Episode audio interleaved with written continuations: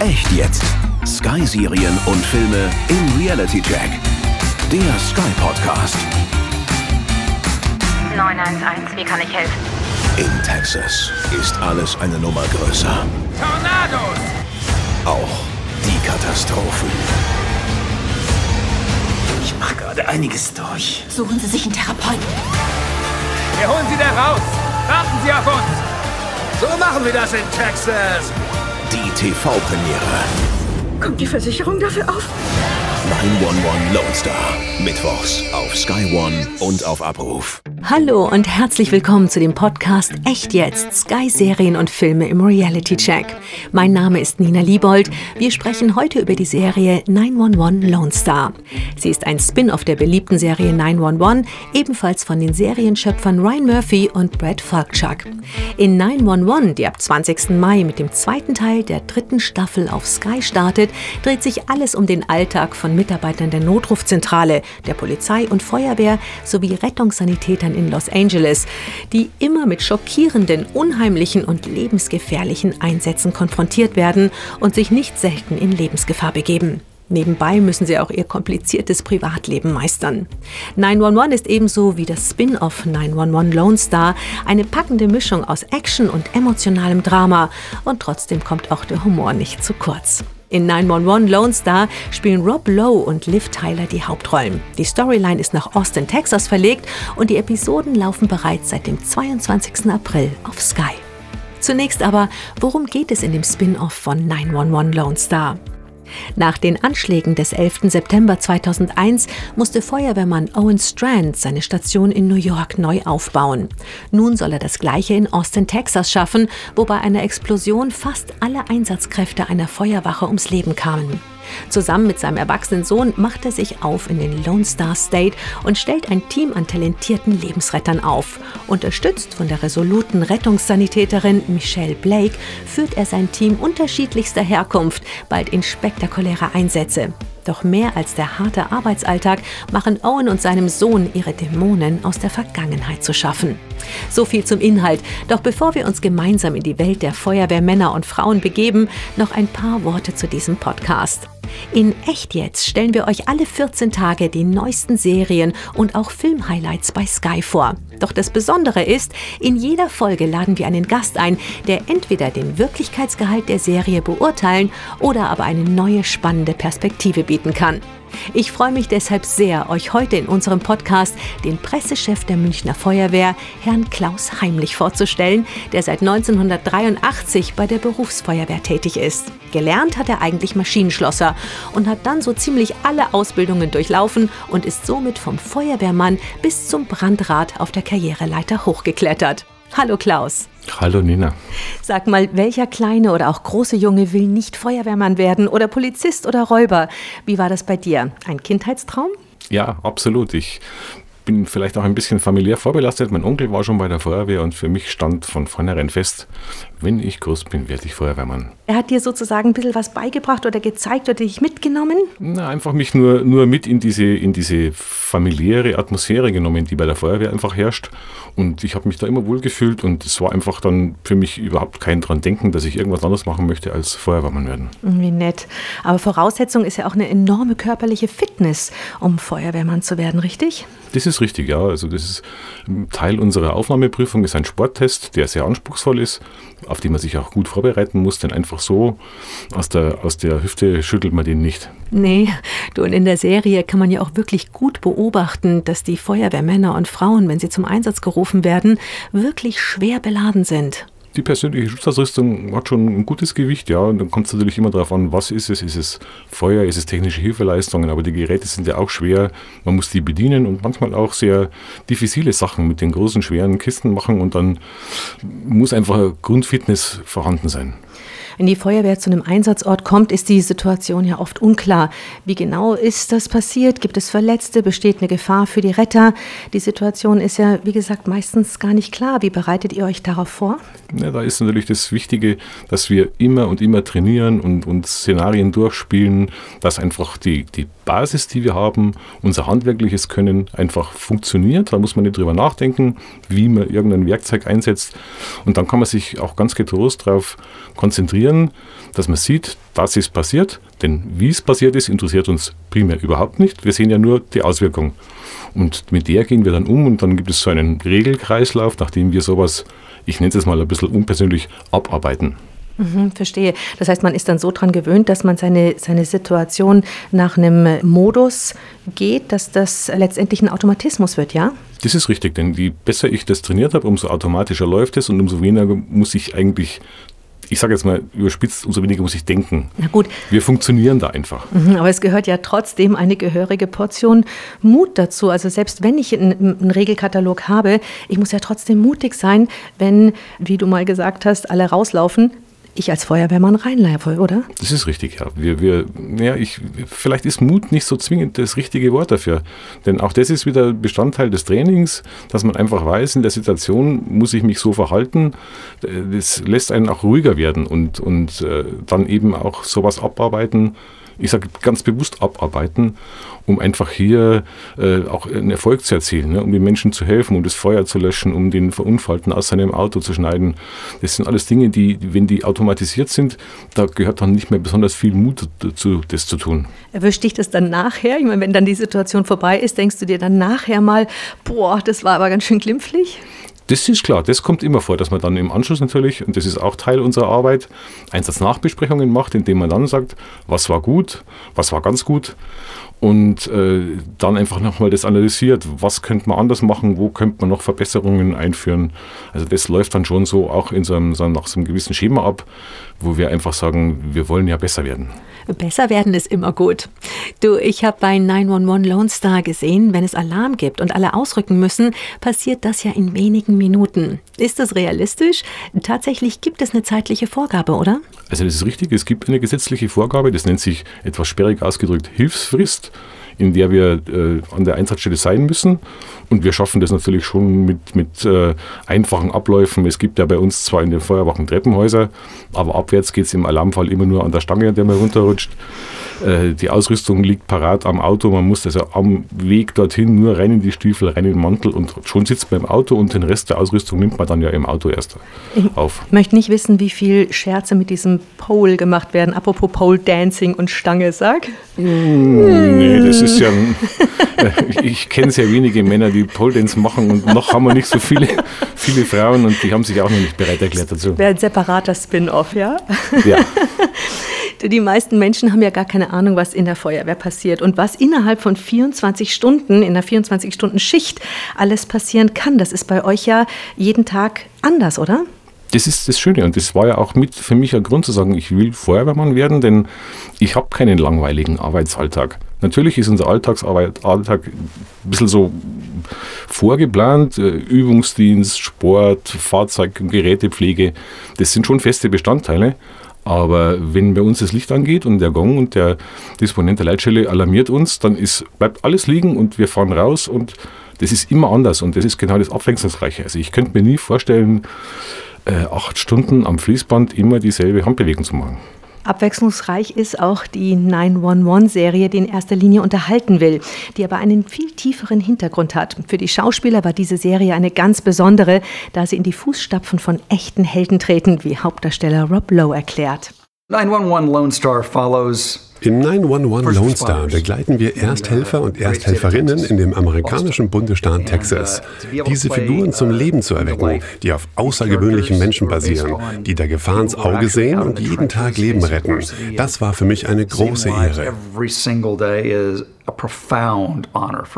Tatsächlich war es ja so, dass Kaiser Augustus die erste öffentliche Feuerwehr gründete, denn im römischen Reich gab es anfänglich keine. Die Brandbekämpfung wurde zwar von den Nachtwächtern, sogenannten Triumviri Nocturni, ausgeführt, aber diese waren mehr mit Sicherheitsaufgaben beschäftigt. Die ausufernde Metropole Rom wurde für verheerende Brände immer anfälliger. Darum wurden von reichen Römern private Feuerwehren gebildet. Allerdings konnten sie sich nie einer größeren Popularität erfreuen, da manche sich unverschämt daran bereichert haben.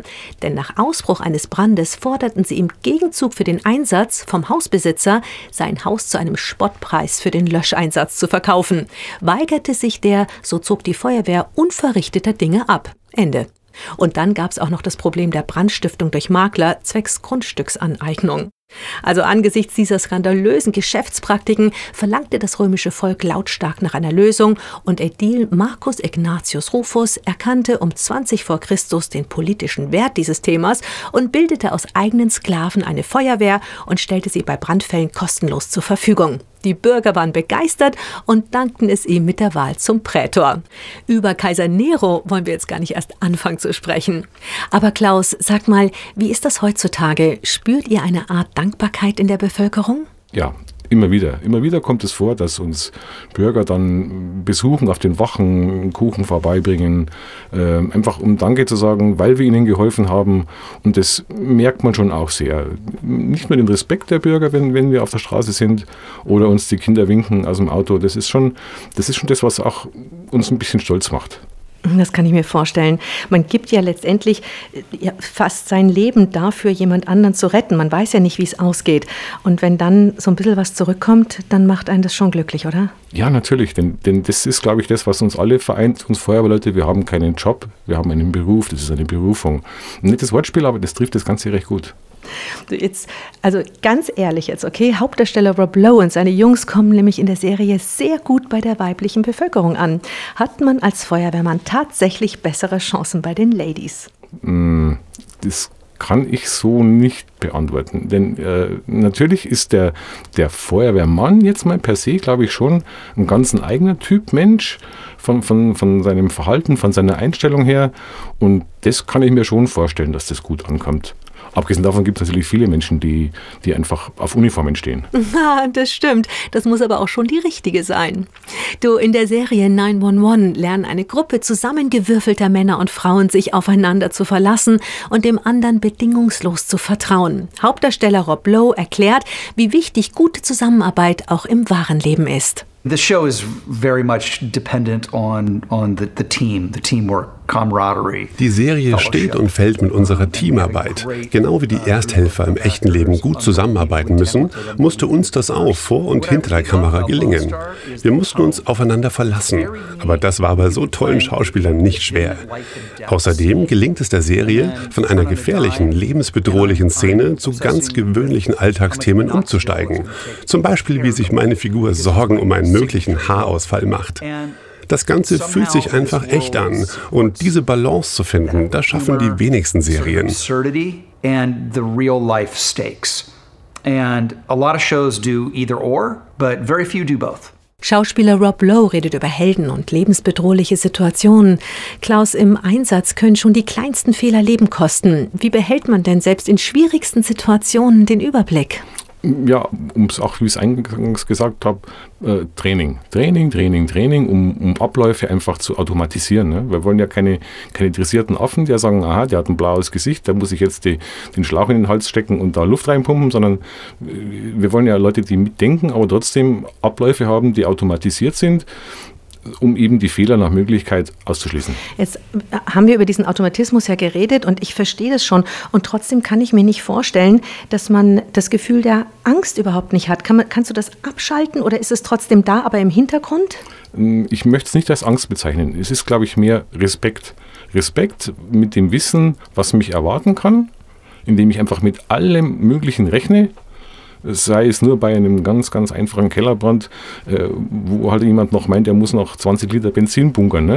Äh, wenn man sowas im Hinterkopf hat, dann ist man wesentlich heller von den Sinnen und darum sage ich, ich glaube nicht, dass wir, also ich kann jetzt nur für mich sprechen, äh, Angst ist nicht der richtige Ausdruck, Respekt ist es, der uns in dem Fall dann hilft. In der griechischen Mythologie soll der Titan Prometheus den Menschen das Feuer gebracht haben.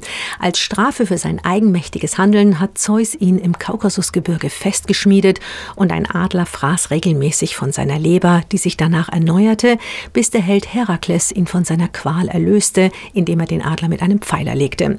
Nun haben wir das Feuer und damit schrankenlose gottähnliche Macht oder auch Verderben.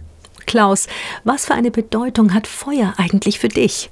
Ich glaube, dass viele Feuerwehrleute einfach irgendwo verkappte Pyromanen sind. Feuer ist faszinierend. ich kann mich stundenlang vor ein Lagerfeuer setzen und einfach nur in die Flammen sehen, dieses, diese Bewegung, dieses Lodern, dieses Verändern, dieses Lichtspiel, diese Wärme. Es ist einfach faszinierend. Das kann ich total nachempfinden. Aber tatsächlich haben wir ja immer noch ein eher männliches Feuerwehrbild. In der Serie ändert sich das aber gerade und auch die Muslimin Marjan wird als Feuerwehrfrau respektiert, wie uns die Schauspielerin Natasha Karam erklärt. Es war meine Figur Marjan, die mich an der Serie gereizt hat. Wegen ihr wollte ich unbedingt ein Teil von 911 Lone Star sein. Ich kann gar nicht genug betonen, wie wichtig es ist, dass auch Minderheiten und verschiedene ethnische Gruppen im Fernsehen vertreten sind.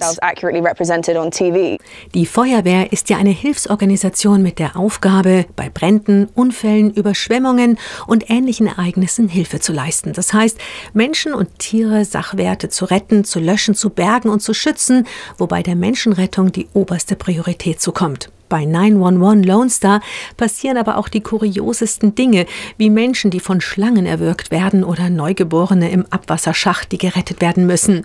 Klaus, wie ist das bei euch? Gibt es bei euch auch Einsätze, wo du sagst, nee, was war ja. das denn? Ja, äh, ich habe es erst dieses Jahr wieder gesehen, als wir unseren Jahresbericht für letztes Jahr machten und dann dachte ich mir, ich hätte eigentlich schon alles gesehen, aber nein, es gibt immer noch eine Steigerung äh, und wenn es eben bloß die, die, die Scherzbolle sind, die auf der Schule fahren Fahrräder an den Turm hängen oder, oder wir ein, ein Nashorn zur Untersuchung im Zirkus aufheben müssen, weil der Tierarzt sonst nicht hinkommt. Äh, es gibt nichts, was es nicht gibt. Und ich glaube, das Leben schreibt schönere Geschichten als so mancher Drehbuchautor. Ja, das stimmt. Die sollten sich mal ein bisschen bei euch orientieren. Aber sag mal, an welchen Einsatz erinnerst du dich besonders gern? Gibt es da irgendwas? Ach, da gibt es ganz viele. Ich meine, ich erinnere mich an die Zeit, als, ich, als wir in München angefangen haben, den Kindernotarztdienst zu etablieren. Denn Kinder sind ja keine kleinen Erwachsenen, sondern die brauchen wirklich einen eigenen Facharzt. Und wir fuhren frühen Abend äh, zu einer Herzrhythmusstörung bei einem Neugeborenen. Und da fährt dann in München schon immer eine ganz gute Maschinerie. Ne? Es muss ein Rettungswagen fahren, es fährt eben der Kindernotarzt. Äh, Wenn es weiter weg ist, fahren auch noch Kräfte von uns mit einem Löschfahrzeug, die auch alle Sanitäter sind. Und wir kommen in die Wohnung und es stehen dann da eine besorgte Mutter und ein besorgter Vater und die Kollegen von der Feuerwehr, sechs Stück an der Zahl und die zwei Kollegen aus dem Rettungswagen und in dem Bett lag ein kleiner, süßer äh, Zwerg, der, der lag in seinem Bett die Windel an und hat gekichert und gequietscht und gekreischt und dann haben wir so nach und nach herausgefunden, ja, er hatte so einen kleinen Herzfehler von Geburt an und musste deswegen nachts zur Überwachung und EKG tragen. Mhm. Jetzt war dem Zwerg langweilig und er hat festgestellt, wenn er zappelt und sich schnell bewegt, dann geht das Herz schneller und dann schlägt die Maschine Alarm und dann kommt die Mama und er wird versorgt. Das ist ja ein super Trick. Das war eine super süße Geschichte. Wir standen dann alle um das Bett und haben uns gefreut und gelacht, weil eigentlich nichts Großartiges passiert war. Aber das sind so die, diese netten Geschichten, diese kleinen Highlights. Dann seid ihr jeden zweiten Tag zu der Familie gefahren, weil der kleine Junge gedacht hat, super, jetzt kommt die Feuerwehr, oder? Nee, nee, wir sind ja schon mal lernfähig. Also ich meine, wir haben dann schon kapiert, äh, dass wenn der Kleine spielen will, dass er uns nicht braucht. Wetten, dass der Feuerwehrmann wird in seinem späteren Leben? Das wäre schön. Ja, ganz bestimmt. Das hat ihn bestimmt unheimlich beeindruckt. Dann kommen, was weiß ich, sechs Mann, stehen alle rum. Genau, jeder macht, jeder tut sie, tut sie, tut sie. Du bist mhm. ja ein Süßer. Hm. ein guter Trick. Du aber jetzt von der schönsten Geschichte zu der schlimmsten. Ist die schlimmste Erfahrung denn die gewesen, dass du aufgeben musstest, wenn du gemerkt hast, dass es sinnlos ist, weiterzukämpfen? Ja, das ist schon was, was ein bisschen belastet. Allerdings kann man damit sehr, sehr gut umgehen. Ich meine, jede Medaille hat zwei Seiten und so eben auch diese traurige Seite. Und wir werden ja auch mit dem Tod konfrontiert, eigentlich tagtäglich. Und äh, man muss einfach nur anerkennen, dass es irgendwann einen Punkt gibt, an dem man nicht mehr als Sieger vom Platz gehen kann, sage ich mal jetzt ein bisschen salopp. Ne? Es ist einfach so, äh, wenn die Lebensuhr von einem Menschen abgelaufen ist, dann können auch wir nicht hexen und nicht zaubern und, und man muss sich da einfach ein gesundes, äh, um, einen gesunden Umgang mit dem, mit dem Tod einfach aneignen, weil man sagt, ja, es ist einfach so. Es ist natürlich tragisch, je jünger der Mensch ist, der, der da gestorben ist, dem wir nicht mehr helfen konnten. Aber äh, der Tod gehört einfach zum Leben. Er wird nur einfach bei uns in der Gesellschaft, glaube ich, viel zu sehr verdrängt. Ja, äh, unglaublich verdrängt. Das ist was, was, mit dem wir uns alle nicht befassen wollen, gell? Richtig, und der Zeitpunkt ist immer der falsche, an dem der Hauptdarsteller geht, obwohl es dem eigentlich egal ist. Ne? Das stimmt. Du, in, in, in Summe, ähm, wie würdest du dein Berufsleben beschreiben? Total abwechslungsreich, erfüllt und ich würde es wieder machen. Wie ich, schön. Ich bereue einfach keine, keinen Tag davon. Natürlich gibt es Tage, an denen man nicht so gerne in die Arbeit geht, das ist aber überall so. Aber im, im Nachhinein, im Rückblick betrachtet, ich würde nichts anderes machen. Klaus, vielen Dank für deine Mühe und deine Zeit. Gerne. Klaus Heimlich, Pressesprecher der Münchner Feuerwehr. Ich hoffe, wir haben euch Lust gemacht, 911 und vor allem das neue Spin-off 911 Lone Star auf ihren Realitätsgehalt zu überprüfen. Falls ihr übrigens noch mehr Heldentaten amerikanischer Firefighter erleben möchtet, könnt ihr mit Sky ganz einfach von Austin, Texas weiter in den Norden nach Chicago, Illinois reisen. Seit Februar läuft bei Universal TV mit großem Erfolg die mittlerweile achte Staffel von Chicago Fire mit den mutigen Feuerwehrmännern und Frauen des Firehouse 50 51 Departments. Nach einer kurzen Pause geht's ab Juni Woche für Woche mit brandneuen Folgen weiter. Helden sterben. Man will Casey die Schuld geben. Wenn Sie unbedingt einen Sündenbock brauchen, bestrafen Sie mich. Helden werden geboren. Anführer sind schwer zu finden. Das war eine unglaubliche Aktion. Er ist ein Draufgänger. Bist du interessiert? Ja. Der kommt nicht auf meine Wache. Ich weiß alles über dich. Bin ich eingestellt? Unverzüglich. Das Feuer ist wieder entfacht. Willkommen zurück. Chicago Fire, die neue Staffel. 24. Februar, 21 Uhr auf Universal TV. Also, auch für Chicago Fire gilt, nicht verpassen. Natürlich gibt's bei Sky Q und Sky Ticket noch viel, viel mehr neuen Serienstoff. Ab 19. Mai kann ich euch zum Beispiel Stumptown ans Herz legen. Eine wirklich super spannende Krimiserie um die Privatschnüfflerin Dex Perius, eine Army-Veteranin, die in Portland, Oregon ihren neuen Beruf ausübt. Dex wird übrigens gespielt von Kobe Smulders, die ihr alle bestimmt noch aus mehr als 200 Folgen How I Met Your Mother kennt, in denen sie die stets umschwärmte Robin Schabatzky spielte. Wenn ihr noch mehr über die vielen spannenden Sky-Serien wissen wollt, geht doch einfach auf die Sky-Website. Unter www.sky.de/serien erfahrt ihr alles zu den aktuellen Highlights und wie ihr sie am besten sehen könnt. Jetzt aber vielen Dank an alle, die uns zugehört haben und die gemeinsam mit uns einen Blick nicht nur hinter die Kulissen geworfen haben, sondern auch einen Reality-Check in die Gegenwart gemacht haben. Das war echt jetzt für heute. Ich bin gespannt auf den nächsten Reality-Check der Sky-Serien und Filme und freue mich, wenn ihr wieder mit dabei seid. Viel Spaß, eure Nina Liebold. Der Sky Podcast Echt jetzt. Sky Serien und Filme im Reality Check.